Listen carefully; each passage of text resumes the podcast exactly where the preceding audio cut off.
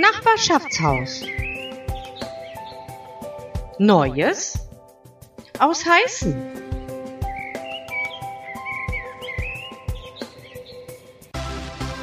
Rätselzeit. Die Lösung. Und hier die Lösung der Rätsel von der vergangenen Woche. In welchem Jahr erschien die erste Mülheimer Zeitung? Antwort 1797. Zweites Rätsel. Wie heißt das Festival im Stierumer Naturbad, das 2013 seine auf 20. Auflage erlebte? Antwort Pollerwesen. Nachbarschaftshaus. Neues aus Heißen. Im Gespräch mit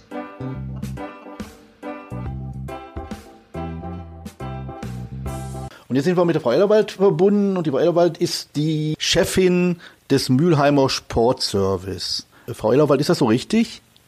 Richtig, genau. Ich bin die Amtsleiterin des Mülheimer Sportservice. Das ist das klassische Sport- und Bäderamt, was man von früher kennt. Und ihr gemeinsam habt eine eigene Sportmarke gegründet und zwar mit dem Mülheimer Sportbund zusammen. Da arbeitet ihr auch sehr eng zusammen. Ganz genau. Das ist unser Kooperationspartner. Der Dachverband der Mülheimer Sportvereine ist der Mülheimer Sportbund. Und wir als öffentliche Sportverwaltung Mülheimer Sportservice haben die Dachmarke Mülheim macht Sport quasi gegründet. Weil eben wir ganz viele Sachen gemeinsam machen und das unter dieser Dachmarke dann auch veröffentlichen und auch ganz eng mit den Mülheimer Sportvereinen zusammenarbeiten. Jetzt kommen wir zum Thema unseres heutigen Interviews und zwar die German Yonex Open fallen diesmal wieder Corona bedingt aus. Wie ist das Gefühl bei Ihnen als zur Verfügungstellerin der Halle? Ja, also Enttäuschung natürlich auf ganzer Linie. Die German Open heißen korrekt Yonex German Open International Badminton Championships. Und das besagt schon, dass es ein internationales Turnier ist und das ist das bedeutendste Badminton-Turnier auf deutschem Boden und das hätte zum 22. Mal in Mülheim ausgetragen werden sollen. Das ist natürlich sehr schade, dass wir nach 2020 auch in diesem Jahr diese großartige Veranstaltung nicht durchführen können. Euch lagen schon Anmeldungen von 400 Sportlern aus 40 Nationen vor. Das ist richtig. Also nicht uns lagen die vor, sondern wir sind ja, wie eben richtig gesagt, Bereitsteller der Sporthalle und die Vermarktungsgesellschaft Badminton Deutschland ist der Ausrichter dieses Badminton-Turniers. Und da waren auch äh, tatsächlich fast 400 Sportler, weil das Ganze auch als Qualifikation noch für Tokio, die Olympischen Spiele, die ja auch um ein Jahr geschoben worden sind, gegolten hätte, waren natürlich auch großartige Namen wie Weltmeisterin Carolina Marin gemeldet oder aber auch Olympiasieger aus dem asiatischen Bereich. Für 22 haben wir große Hoffnung, dass das Turnier dann wieder in Mülheim stattfindet. Wir hoffen wirklich sehr darauf. Es muss noch mit dem Weltverband und dem Deutschen Badmintonverband abgestimmt werden, wie es weitergeht. Generell ist das Turnier bis 2021 in Mülheim fest gewesen. Das ist immer also ein Zyklus von vier Jahren, die Vergabe. Und was im nächsten Jahr passiert, wird jetzt, ich hoffe, in Kürze entschieden.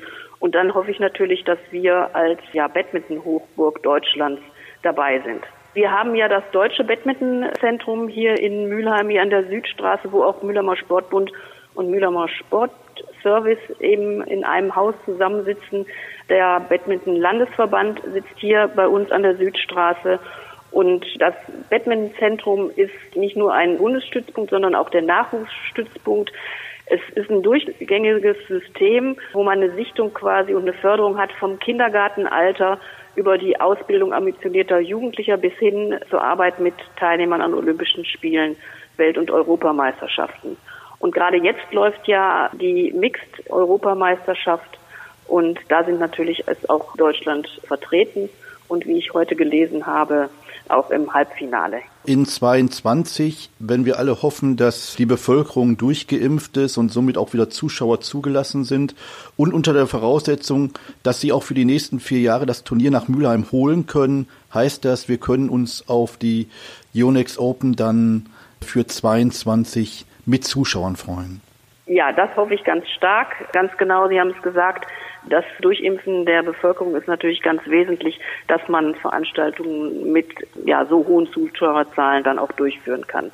Aber da sind wir gute Hoffnung und würden auch als Stadt wieder dran mitwirken wollen, dass es dann auch umgesetzt werden kann. Dann bedanke ich mich recht herzlich für das Interview und hoffe, wir werden auch in Zukunft noch häufiger miteinander sprechen. Vielen Dank. Gerne. Vielen Dank für das Interview.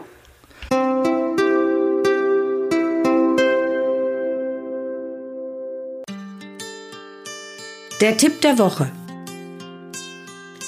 Mögen Sie das Aroma von Knoblauch und Kräutern im Essen, aber nicht darauf beißen? Kein Problem. Garen Sie die gewünschten Zusätze einfach in einem Tee-Ei mit. Wie vermeide ich das Gewürze verklumpen?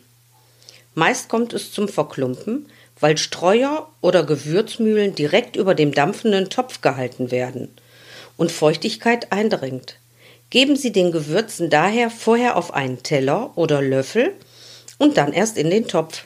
Um das Klumpen zu vermeiden, lassen Sie die Gewürze stets trocken und fest verschlossen stehen.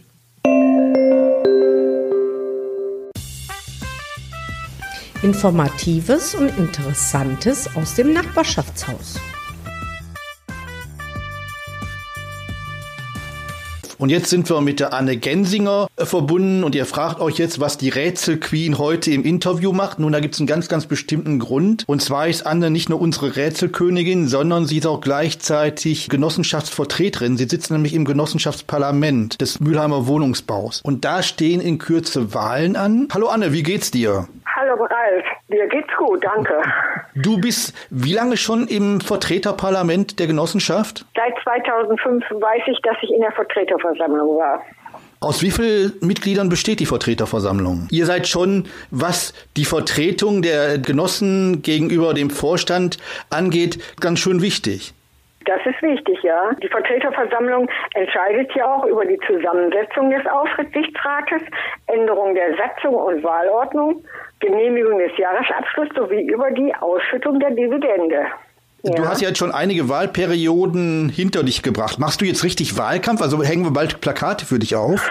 Nö, äh, ich mache da keinen. Ich meine, äh, ich bin ja aus Heißen und in Heißen kennen mich ja viele Leute und bis jetzt habe ich immer äh, großen Zuspruch gehabt. Also ich mache da keine Werbung. Ihr trefft euch einmal im Jahr, ne? Das ist richtig. Die Zusammenkunft der Vertreterversammlung ist einmal im Jahr, ja. Hat es denn schon mal Entscheidungen gegeben, die dann anders gelaufen sind, als der Vorstand sich das vorgestellt hat? Oder sagt ihr im Prinzip, sind die so gut vorbereitet, dass ihr sagt, alles okay, ist so in Ordnung? Bis jetzt war, also bis zum vorigen Jahr ist das immer gut gelaufen. Bloß im vorigen Jahr hatten wir ja, wie es auch in der Presse zu lesen war, ähm, etwas Schwierigkeiten. Die waren nicht so ganz glatt gelaufen. Es war ja überall zu lesen.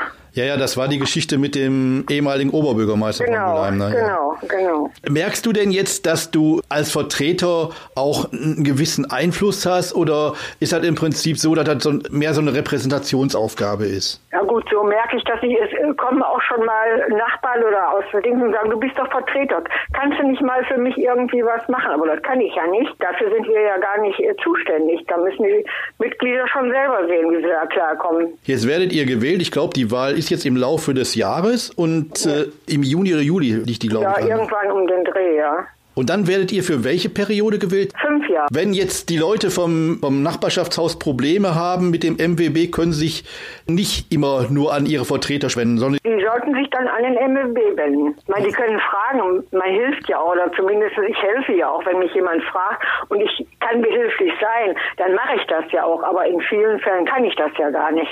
Bin auch gar nicht berechtigt für. Jetzt wissen wir zumindest, was die Vertreterversammlung der Genossenschaft ist. Und dafür lieben Dank. Bist du ja diesmal sogar doppelt im Podcast vertreten. Erst mit den Rätseln und dann mit so einem fachkundigen Beitrag. Dank dir. Ja, gerne. Tschüss. Ja, tschüss.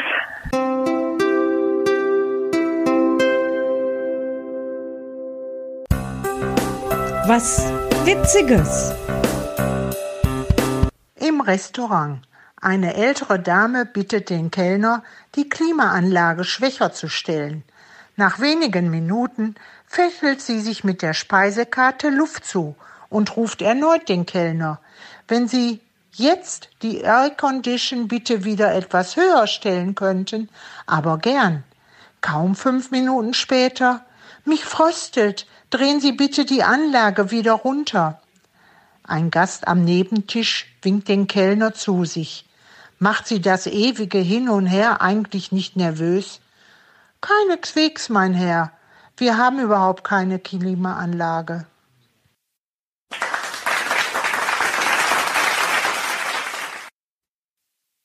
Eine junge Lehrerin bekommt im Unterricht Besuch vom Oberschulrat und vom Rektor. Die zwei setzen sich ganz hinten in die Klasse. Die Lehrerin ist nervös. Sie unterrichtet die erste Klasse. Sie schreibt einen Satz an die Tafel und fragt, wer von euch kann diesen Satz lesen? Niemand hebt die Hand und die Lehrerin wird ganz unruhig. Da meldet sich Fritzchen, der in der letzten Reihe sitzt und sagt, die Lehrerin hat einen geilen Arsch. Die Lehrerin ist empört und fragt Fritzchen, was ihm einfällt. Da dreht sich Fritzchen zum Oberschulrat und dem Rektor um und sagt, wenn ihr beide auch nicht lesen könnt, braucht ihr auch nicht falsch vorzusagen.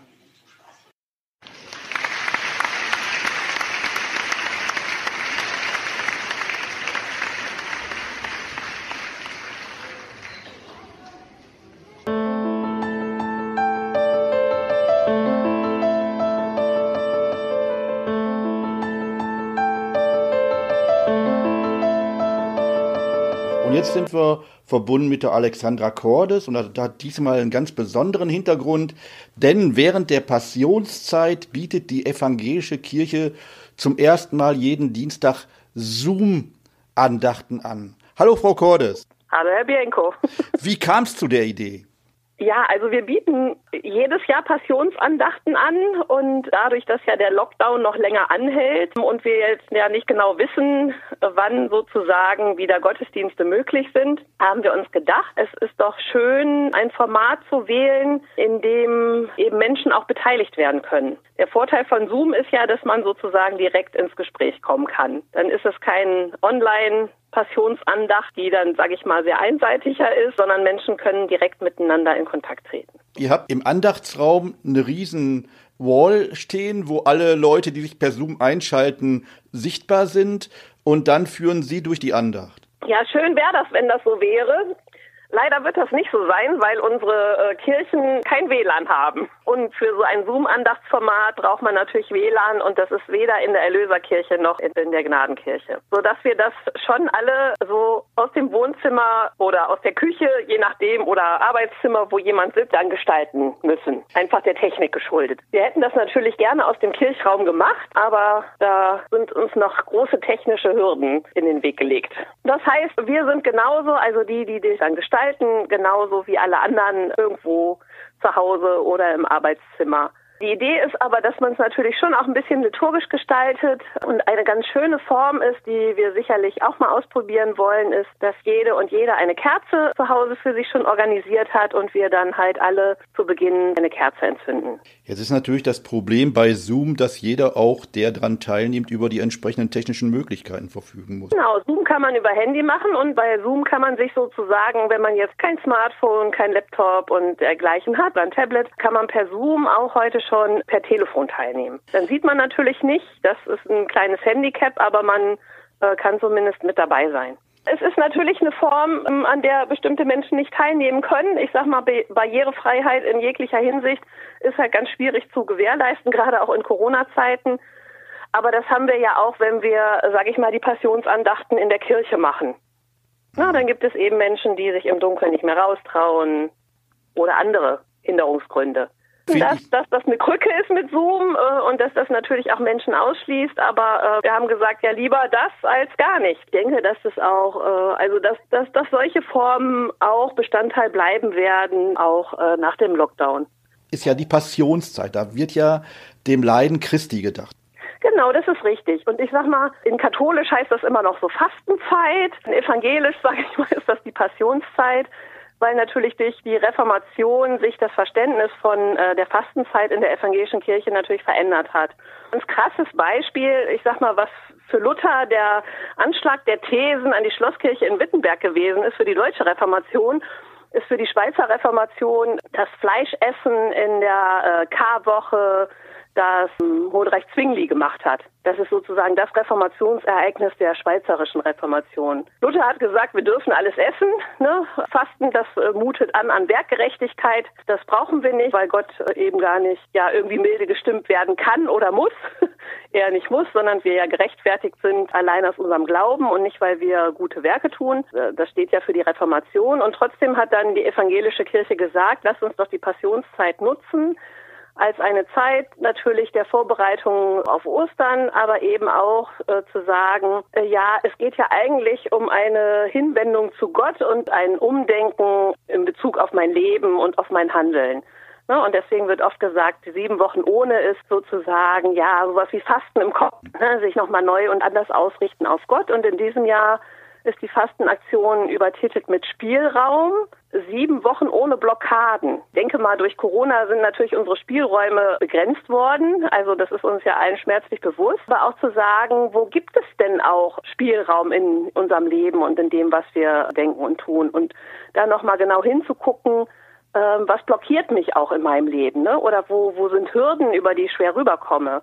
Und jede Woche steht immer unter einem besonderen Thema und die erste Woche jetzt, in der wir ja sind, das ist sozusagen von Anfang an heißt es. Und der biblische Text ist ein Stück äh, aus den Sprüchen, wo drin steht, ja, die Weisheit Gottes, sie gestaltete spielerisch äh, ihr Sein auf der Erde. So, ne? Also, äh, dass da immer Möglichkeiten sind. Und wenn man dieses Spiel aufgreift, vielleicht auch zu sagen, na ja, vielleicht bin ich da im Leben die Stürmerin, aber vielleicht möchte ich ja auch lieber mal nur im Mittelfeld stehen. Oder vielleicht möchte auch der immer der Verteidiger ist, vielleicht ja auch mal äh, der Torwart sein, so, ne, wenn man das jetzt auf so ein Fußballspiel überträgt. Und da zu gucken, was geht mit unterschiedlichen biblischen Texten, wird das sozusagen gestaltet, diese sieben Wochen, geht eben immer unter so einem bestimmten Motto, worum es eben geht. So mein, mein Leben zu reflektieren, nochmal zu gucken, will ich da eigentlich so weitermachen ähm, oder will ich andere Wege gehen. Ganz wichtig, wo können sich die interessierten Hörer die Zoom-Zugänge besorgen? Also die sind in unseren Schaukästen, hängen die aus und die ID kriegt man auch über E-Mail, über meine Kollegin, die Anja Strelau und das ist äh, strelau.kirche-mülheim.de. Da bekommt man die ID ähm, für die Passionsandachten. Dann wünsche ich Ihnen für die erste Andacht nächsten Dienstag ganz, ganz, ganz viel neues Publikum und äh, hoffe, dass die Passionszeit dann auch für die evangelische Kirche in Mülheim zu einem echten Erfolg wird. Auf neuen Medienwegen sozusagen. Auf neuen Medienwegen, genau. ja, vielen Dank. Ich danke Ihnen auch. Frau Cordes, vielen lieben Dank und wir hören uns wieder. Okay, alles Gute Ihnen.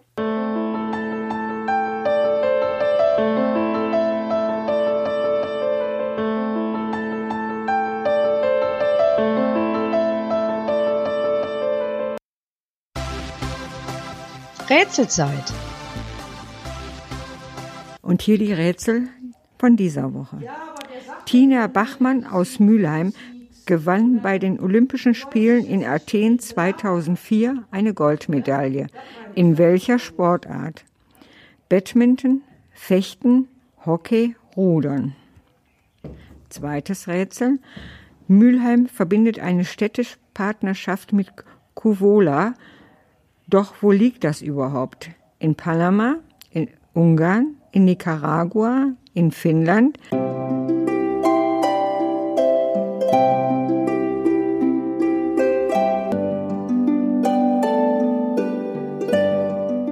Manche Menschen sind wie Sonnen, denn sie strahlen jederzeit, schenken uns mit ihrem Lächeln Lebenslust und Herzlichkeit bringen Licht in unser Leben, Hoffnung, Wärme, Harmonie, Kraft, um niemals aufzugeben, Liebe und auch Sympathie, wirken auf uns wie Beschützer, Wächter, Hirt und Talisman, Richtungszeiger, Menschenfreunde, Aufputschmittel, Baldrian. Doch gib acht auf diese Menschen, ihre Kraft ist nur begrenzt, schenke ihnen auch ein Lächeln, dass ihr Schein stets weiter glänzt.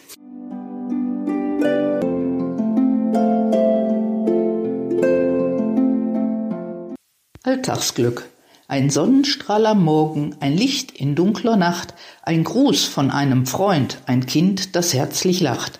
Ein sternenklarer Himmel, ein Farbklecks an der Wand, ein Blümchen in der Mauer, ein Klee am Straßenrand. Kein Geld kann es ersetzen, kein Gold bringt es zurück.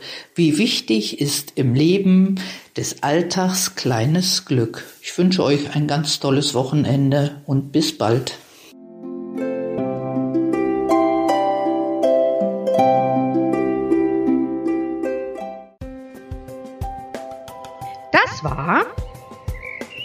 Nachbarschaftshaus.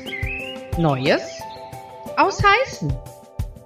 Bis zum nächsten Mal.